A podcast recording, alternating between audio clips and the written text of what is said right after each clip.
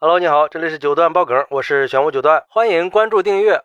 这两天有个视频火了呀，视频里是一辆轿车被人用叉车丢进了河里，视频一发就引起了网友们的热议，咋回事呢？据了解，车子的主人和叫叉车丢车的人都是同一个小区的业主，看到有车子停在自己的车位上，就打电话让车主挪车。哎，车主不但不挪车，还说有本事你把车子丢到河里去呀！没想到这个车位的主人也是个狠人呐，心想：行啊，这就给你安排，你让我丢我就丢呗，又不是赔不起，谁怕谁呀？然后就叫来了叉车，把这个车给运到了河道的桥上。桥上围了很多的人，拿着手机在拍照。还有人问：这是在干什么呀？怎么把车吊在这个地方？下面是河呀，我怎么感觉都要掉下去了？这话刚说完，车子就掉了下去。据这个小区物业的工作人员说，目前车子已经打捞出来了。而且这两个业主都有自己的车位，但是车被扔进河里的业主当时确实把车停在了另一个业主的私人车位上。不过两个业主之间的具体纠纷，他们并不清楚。哎，这是何必呢？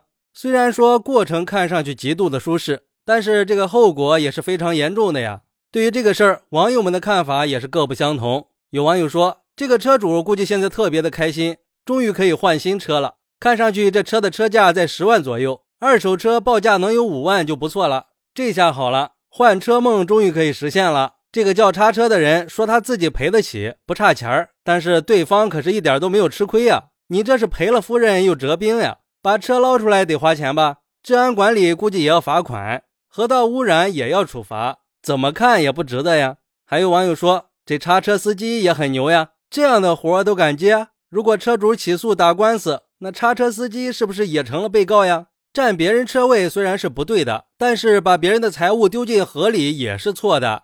也有网友说，其实这本来只是一个非常小的纠纷，完全可以通过物业进行调解协商来解决。实在不行，也可以叫交警过来处理嘛。但是没有想到，这个车位的主人竟然这么冲动，干出这种愚蠢的事情，实在是得不偿失啊！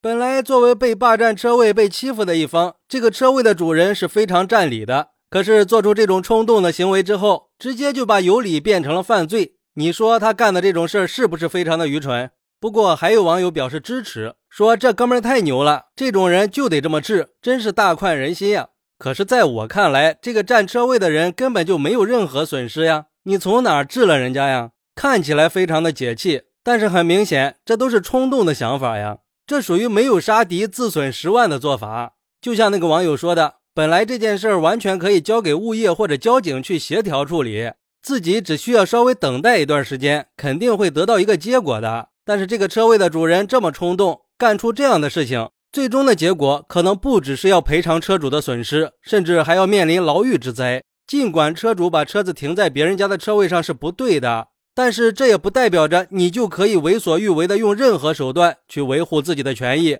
这种以暴制暴的行为同样也是不允许的。也是违法的。有些事情真的不是你有钱就可以为所欲为的，还是需要理智的处理。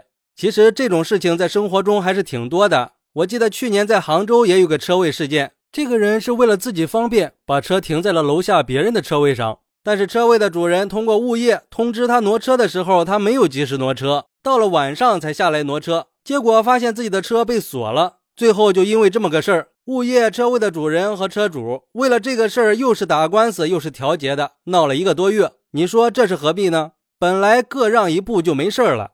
所以说，在遇到事情以后，就算是受了委屈很占理，也不要冲动，一定要管理好自己的情绪，不要在情绪失控的情况下做出过激的事情，不然很可能会造成不可挽回的局面。好，那你是怎么看待这个事儿的呢？快来评论区分享一下吧，我在评论区等你。拜拜。